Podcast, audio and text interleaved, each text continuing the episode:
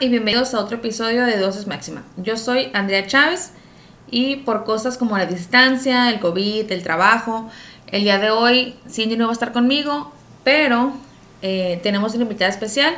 Es la primera aparición de otra persona en este podcast y antes de presentarla me gustaría mencionar cuál es el tema, ¿no? El día de hoy hablaremos sobre la famosa enfermedad de la tuberculosis sobre todo conmemorando el día de ayer que fue el Día Mundial sobre la concientización sobre de la tuberculosis, dado a que es una enfermedad que ya hemos mencionado anteriormente con mucho estigma social, a pesar de que es muy antigua, ¿no? Se mencionaba que tiene el tabú de ser una enfermedad denominada enfermedad de los pobres, porque según esto muchas personas pues se contagian porque son pobres, pero eso no es cierto, y mucho menos en un estado como Baja California, que es uno de los mayores estados con índice de enfermedad del país, por no decir que es el número uno en tuberculosis. Y esta enfermedad es causada por una bacteria llamada Mycobacterium, la cual pues se, subdivide en varias, pero siendo la más común el Mycobacterium tuberculosis, y el cual suele afectar un poquito más frecuentemente a los hombres que a mujeres y sobre todo en edades jóvenes de 14 a 49 años. Y desde el 2003 la OMS ha manejado esta enfermedad como una emergencia global de salud debido a que aproximadamente mata a 2 millones de personas por año. En el 2019 se enfermaron de tuberculosis aproximadamente 10 millones de personas en todo el mundo, de las cuales 5.6 millones eran hombres, 3.2 millones de mujeres, 1.2 millones de niños. Así que pues realmente es una enfermedad muy alarmante a pesar de que tenemos cura y es prevenible y es una enfermedad que se encuentra en todos los países y se puede presentar en todos los grupos de edad. Y además de que tenemos una vacuna, pues sabemos que actualmente no muchas personas se la, se la ponen. Y de acuerdo con la historia natural de la enfermedad, el total de personas que se van a infectar con este bacilo, del 25% van a curarse o resolver la enfermedad de manera espontánea, 25% se mantienen en una fase infectante y el 50% de las personas que se hayan enfermado van a morir en el transcurso de 5 años si no reciben tratamiento. Es muy importante mencionar que la tuberculosis no solamente existe en la forma pulmonar, que sí es la más común, pero se encuentra de maneras extrapulmonares, de las cuales las más frecuentes son ganglionares, puede presentarse en el sistema nervioso central, puede ser de manera renal, genital, peritoneal, eh, tuberculosis del oído incluso, o también podemos encontrarla como perinatal. Y el cuadro clínico de estas enfermedades, bueno, de esta, de esta enfermedad, pero va a depender de dónde se esté manifestando, o sea, qué órgano esté afectado. Entonces, ahora sí, les voy a presentar a mi amiga Patricia Barreto. Ella es también médico y ella padeció tuberculosis renal, o sea, una forma eh, extrapulmonar poco frecuente y pues también este pues su misterio médico nos lo va a platicar, ¿no? Porque si no no nos dimos cuenta de una manera común, ya que no se manifiesta así como como la tuberculosis pulmonar, ¿no? Que conocemos que es mucha tos, fiebre, en ocasiones eh, el gargajo o, en o ya médicamente el esputo que se ve como enrojecido, sanguinolento, pues ella no lo presentó, ¿no? Por ser de esta manera eh, renal. Hola Pati, ¿cómo estás? Hola, estoy muy bien. ¿Y tú? Feliz de estar aquí. Gracias por aceptar nuestra invitación. Este, a ver, platícanos poquito. Eh, ¿Tú qué sabías de la tuberculosis antes de que te dijeran que tenías tuberculosis? ¿Cuándo fue? ¿Cómo estuvo? Yo estaba en sexto semestre, creo, de la carrera de medicina. Entonces todavía no pasaba por ninguna eh, clase que me pudiera, que me explicaran exactamente eh, de la tuberculosis y muchas de las formas extrapulmonares. O sea, para mí la tuberculosis era pulmonar y eso era lo que yo conocía.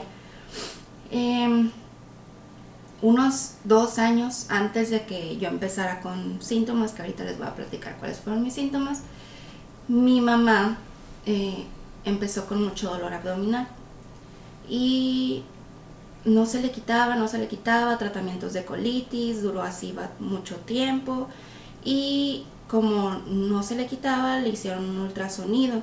En el ultrasonido vieron raro masas en, en, su abdomen, entonces pues decidieron operarla con principal diagnóstico de cáncer de ovario.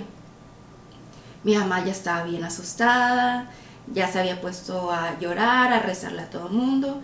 Y pues ya la operaron y cuando la abrieron vieron que en el peritoneo tenía como implantes que son muy característicos de, la tuberculosis peritoneal, que también es una de las eh, tuberculosis extrapulmonares no tan frecuente, pero sí puede causar ese tipo de síntomas, dolor eh, crónico de, de abdomen tomaron muestras de pues todos los implantes que encontraron y sí, efectivamente, mi mamá tenía tuberculosis.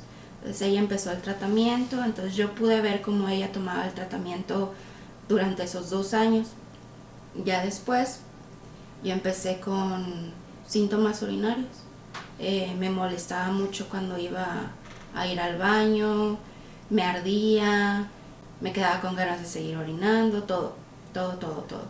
Pero y empecé, nada más empecé a tomar medicamentos, fue con el ginecólogo, eh, que me daba antibiótico y estaba bien uno dos meses y luego volví a tener infecciones en la orina, todos los síntomas y cada vez eran peores, cada vez me dolía más. Hasta que al final empecé a sangrar eh, por la orina, empecé a ver sangre en la orina y me ardía horrible de que nada más salían unas gotitas y yo me ponía a llorar. Entonces dije, no, esto ya no es normal. Pero también mi error fue que pues iba con el ginecólogo y me dio medicamento y no se me quitó, entonces fui con otro doctor y también me dio medicamento, no se me quitó. Entonces así fui saltando de doctor en doctor y todos empezaban el mismo protocolo, o sea, no está mal en una infección urinaria, pues le tienes que dar tratamiento empírico primero, que es antibiótico que, por lo general siempre funciona, pero en mi caso pues no me funcionaba. Entonces ya llegué con un doctor, me hizo un cultivo, que un cultivo es para ver eh, si hay crecimiento bacteriano después de unos tres días, y el cultivo salió negativo. Y me hacía, me repitió el cultivo, volvió a salir negativo. Entonces me dijo, no, no tienes nada ya, vete, estás loca. Pero pues yo me sentía bien mal, yo lloraba del dolor. Entonces obviamente dejé de ir con ese doctor y empecé a ir con un urólogo. Eh, que creo que ahí, porque ya había empezado mis clases de, urología, fue como que no, pues voy a ir con un urólogo y no me voy a, no voy a dejar de ir con él hasta que sepa que tengo. Y ya, pues obviamente el urólogo empezó todo el protocolo, me hizo un examen de orina y en el examen de orina era bien curioso porque las bacterias me salían escasas, pero los leucocitos, que son los glóbulos blancos, me salían muy aumentados y eso es una característica que se puede presentar en varias bacterias eh, como, como tuberculosis, pero también clamidia, entre ellas que tienes nada más piuria. Entonces me mandó a hacer un PCR en orina de Mycobacterium tuberculosis y de clamidia. Em, y ya, pues yo ya estaba bien ansiosa. Y cuando salieron los resultados, no sabes, el, nada más saber qué es lo que tenías, tener un diagnóstico, fue como que, ay, no estoy loca, no me estoy imaginando todo mi dolor.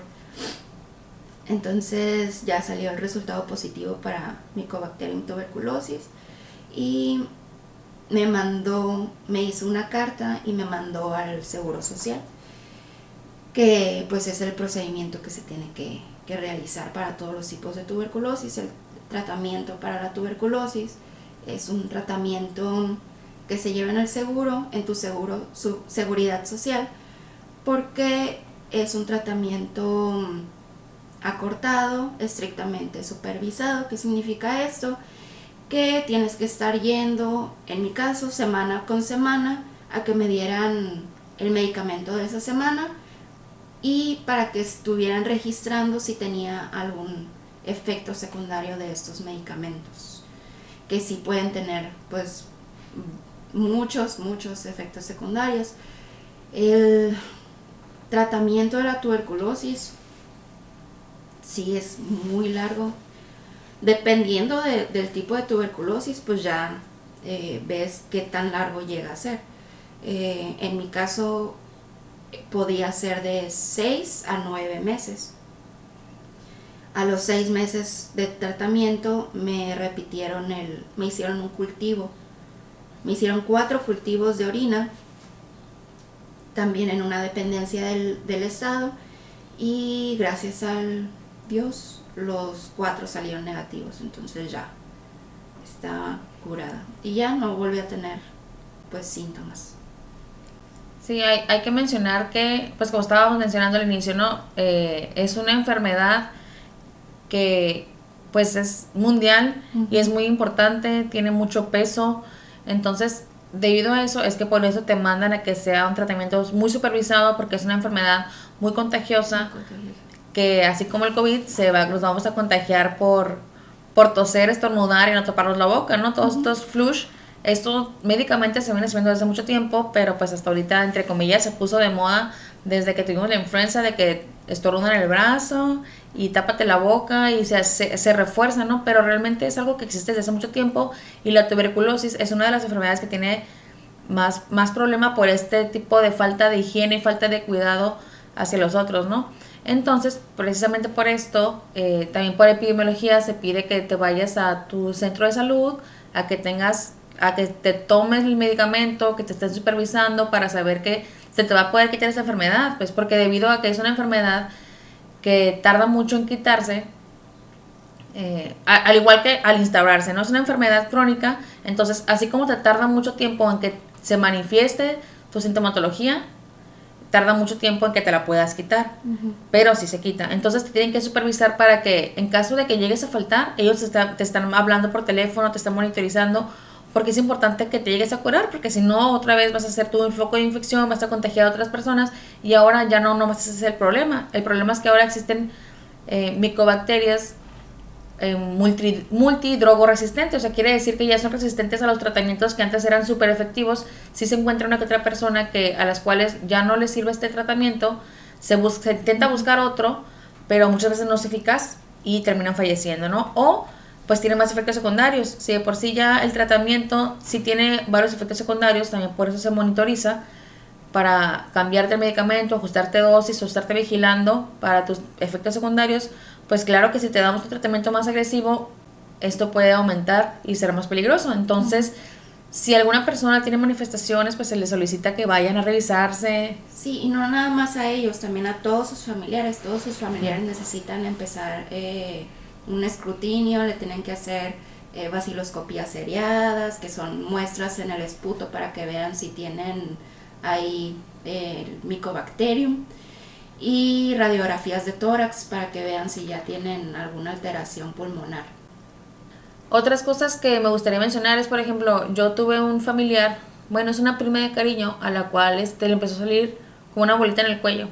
No, pues obviamente como médico pues sabíamos más o menos que era un ganglio inflamado, etc. Pero pues la causa de ese ganglio inflamado pues tenía que descubrir. Total, ella no quería ir al médico y todo esto y se hizo así una intervención de estilo película. Su mamá me marcó y me dijo, vamos a intervenir a, mi prima. Y, y, ya no fui con ella y le dije, Dani, pues tienes que ir con el médico, bla, bla, bla, y así, así, así. Y ya, este, por fin la pudimos convencer. Fue al médico, le hicieron biopsia y tenía una tuberculosis ganglionar. Entonces ahora también era un trabajo bastante difícil a convencerla más que nada, ¿no? porque apoyo tenía convencerla de que se tomara los medicamentos, porque pues así como tardó en, irse a diagnosticar. Pues, sí. sí, es un tratamiento difícil. El tratamiento se parte en dos, en una fase intensiva y en una fase de sostén. En la fase intensiva estás tomando cuatro pastillotas, porque no son pastillitas chiquitas, bonitas, son unas pastillotas diario eh, de lunes a sábado por dos meses. Y ya en la fase de sostén te sigues tomando las pastillotas, pero ahora son dos, nada más lunes, miércoles y viernes, por los cuatro meses restantes. Pero sí llega a ser bastante pesado porque de los síntomas que siempre puedes presentar son síntomas gastrointestinales. Yo sí tenía náuseas cada que me tomaba las pastillas. Y entre otras, pues tienes que estar yendo a tu seguridad social para que te estén dando el tratamiento. Y pues son pues tiempo invertido, como siempre, en ir y que te estén dando eh, el medicamento de la semana.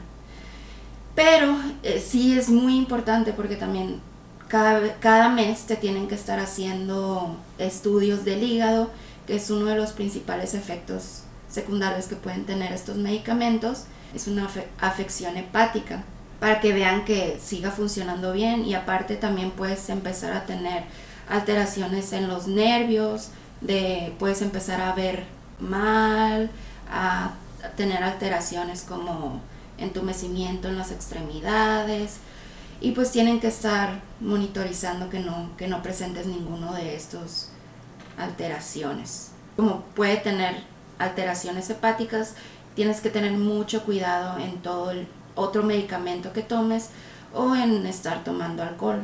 Entonces puede llegar a ser eh, frustrante. Frustrante. Sí, sí, es un, es un tratamiento muy prolongado muy prolongado y saber que te puede causar efectos secundarios y saber que te tienen que hacer estudios mensuales y saber que te, o sea, sí es muy agobiante, pero pues se tiene que realizar, ¿no? O sea, por lo menos la luz al final del túnel es que te puedes curar. Sí, mm. es curable. Entonces, por esa razón sí, este, pues la verdad es que hay que hacer el tratamiento completito, completito, porque sí es una enfermedad pues muy importante en nuestra sociedad y se tiene que tener más difusión porque a veces no, no se diagnostica, no se sabe, y así como a lo mejor como las enfermedades de transmisión sexual, ¿no? Que a lo mejor a mí me da una y luego no se la quiero decir a mi pareja y esa pareja sigue infectando a todos, así pasa con la tuberculosis, pues hay que decir que tenemos tuberculosis para que esa persona se revise y saber quién más puede estar infectado, pues porque si estamos diciendo que de la mitad de los infectados se van a morir, Sí. Pues sí, sí es bastante alarmante, ¿no? Entonces sí, por favor, comuniquen en caso de salir positivos a tuberculosis, no tiene nada de malo, es una enfermedad como cualquier otra y... Sí, ese también es un problema grande que tiene mucho estigma, que nada más le pasa a drogadictos y a pobres, que sí tienen un factor de riesgo más grande, pero no porque sean drogadictos y pobres, es porque viven por lo general en casas llenas de gente y con que uno tenga tuberculosis, pues ya contagia a todos, ¿no? Con mala higiene. Entonces, eh, pero no es exclusiva de esas personas. Digo, a mí me dio y me llegó también un paciente a consulta, era un joven, eh, atleta, sin ningún factor de riesgo, sin consumo de drogas, en una buena familia, en una buena escuela que empezó con todos los síntomas de una neumonía. Tenía tos crónica, unos tres meses con la tos y empezó con fiebre desde hace un mes que no se le quitaba con nada. Y ya le habían dado antibiótico y le regresaba la fiebre. Entonces le mandaron a hacer pues todos los estudios y sí, eh, evidentemente resultó ser tener tuberculosis. Entonces pues nos puede pasar a todos, ¿no? Sí, hay que estar al pendientes de síntomas de fiebre continua o febrícula, o sea que a lo mejor tengamos 38, 38, no nos sintamos mal, pero pues es constante. Tos con expectoración, eh, predominantemente más a dos semanas, pérdida de peso, falta de apetito, sudoración, sobre todo nocturna. Ya otros síntomas un poquito menos frecuentes, pero se acompañan bastante, es este, la presencia de adenopatías, o sea, los ganglios inflamados, la presencia de que estas flemas pudieran tener sangre, dificultad para respirar, dolor en el pecho o en la espalda. Ya son datos de alarma. Ajá, ya eso sería de que tu tuberculosis está un poquito más fuerte, ¿no? Eso sería en el caso de la tuberculosis pulmonar, porque como mencionábamos, va a variar en el caso de que sea una tuberculosis extrapulmonar. Por ejemplo, en el caso de mi prima, pues tenía la bolita en el cuello y nada más. O sea, no tenía fiebre, no tenía dolores, no tenía absolutamente nada más que la bolita en el cuello. Y su diagnóstico fue hasta el momento de hacerse la biopsia. En el caso de, de Patty, por ejemplo, fue síntomas eh, urinarios y que pues no se diagnosticó hasta que no fue mucho tiempo así como, ¿qué onda? Pues, o sea, esto no es normal. Tener una una infección de vías urinarias prolongada, hay que revisarse, hay que revisarse a profundidad. No es normal que una persona tenga tantas enfermedades, tantas infecciones, perdón, de vías urinarias en un año. Entonces, eh, eso es lo que queremos mencionar con la tuberculosis, que cualquier persona lo puede tener. Hay que estar al pendiente de los síntomas, sobre todo las personas que viven en Baja California, en Veracruz, en Tamaulipas, Chiapas, son los estados con mayor número de casos. En México es muy dominante esta enfermedad, sobre todo porque tenemos mucha migración. Eh, las personas que trabajen como ayudantes o voluntarios en casas de migrantes se pueden contagiar muy fácilmente. Las personas en hospitales, hay, muchos doctores, la verdad, que tienen tuberculosis que les puede dar, ¿no? Y tenemos que pasar por ese tratamiento, este, pues agobiante. Y por favor, nunca dejen sus tratamientos a medias. Cualquier enfermedad debe de tener un tratamiento, se debe de completar el esquema porque pues si no causan otros tipos de alteraciones y en este caso pues la alteración en la tuberculosis es que se está volviendo muy peligrosa por la, por la resistencia a los medicamentos que se están dando. Sí, si uno abandona el tratamiento tiene más riesgo de cuando ya se vuelva a sentir mal, porque se va a volver a sentir mal, eh, la siguiente vez que le empiecen el tratamiento, ya, sea resistente a este. Entonces sí, hay que evitar el abandono de tratamiento, que es por lo que se es estrictamente supervisado el, tratamiento para evitar el abandono. Y, y, como médicos, no descartar la idea de que puede ser tuberculosis, ¿no? a lo mejor así como en Dr. House que decía que, sí, sí, sí, que decía que todo era lupus, a lo mejor aquí podemos decir que todo puede ser TD, ¿no? O sea, realmente todo puede ser tuberculosis, hay que revisarlo bien, no se queden con la duda, hay que biopsiar, hay que hacer estudios. Entonces sí. Y también hay que, hay que prevenir, ¿no? Hay que vacunarnos.